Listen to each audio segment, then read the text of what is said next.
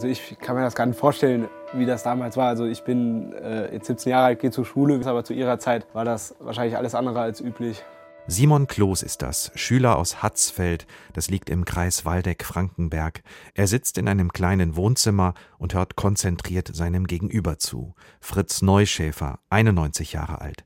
Als er kurz vor Kriegsende noch zum Volkssturm gerufen wird, ist er noch jünger als Simon, erst 16 Jahre alt. Erst war mal so ein bisschen Infanterieausbildung, erstmal Gewehre, Griffe, Kloppen und alles, was es so äh, gab. Das war, wenn man so jung ist, sehr schlecht. Aber wissen Sie, was das Schlimmste war? Toilettenpapier. Das gab es gar nicht. Nein. Ich bekam einen Brief von meiner Mutter. Was musste ich damit machen, einen Tag später? Ja, vermutlich Arsch abwischen.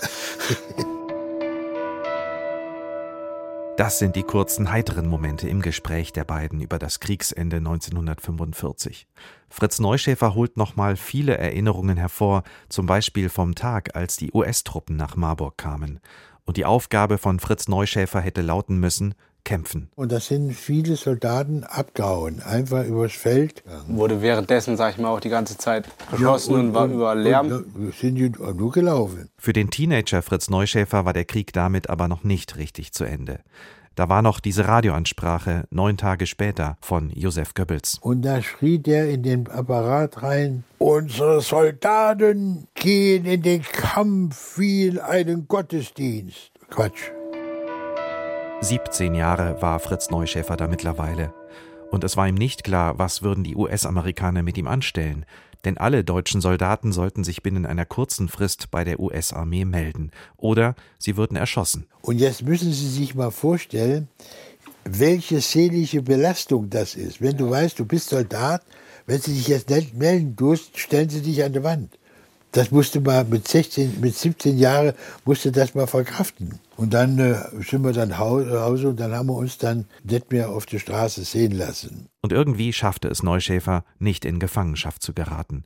Zum Arbeitseinsatz wurde er trotzdem noch geschickt, und zwar mussten er und andere Hitlerjungen den jüdischen Friedhof in Frankenberg in Ordnung bringen. Da war natürlich so hoch das Gras gewachsen, da musste man Gras ruppen und dann äh, sind wir Demokraten geworden. Wenn heute einer Nationalsozialist ist, der hat sie nicht alle am Christbaum, der müsste mal eine psychiatrische Behandlung machen. Fritz Neuschäfer, heute 91 Jahre alt, erzählt noch vom ständigen Hunger, von der fehlenden Teenagerliebe und vom Wunsch, wieder irgendwie normal leben zu können. Damals, als er 17 Jahre alt war. So alt wie Simon Kloß heute, dem man durchaus anmerkt im Gespräch, wie er den Erinnerungen des Zeitzeugen kaum etwas entgegensetzen kann an eigenen Erfahrungen. Nur interessierte Fragen und den Willen zu verstehen. Und darum geht es. Die Geschichten, die Einzelpersonen dann erlebt haben, kann man nirgendwo so finden. Das ist schon noch was Einzigartiges, was man so miterleben kann jetzt. Die Jugend, die äh, muss sich ja mal mit der Vergangenheit auseinandersetzen und versuchen, dass solche Sachen nie mehr passieren.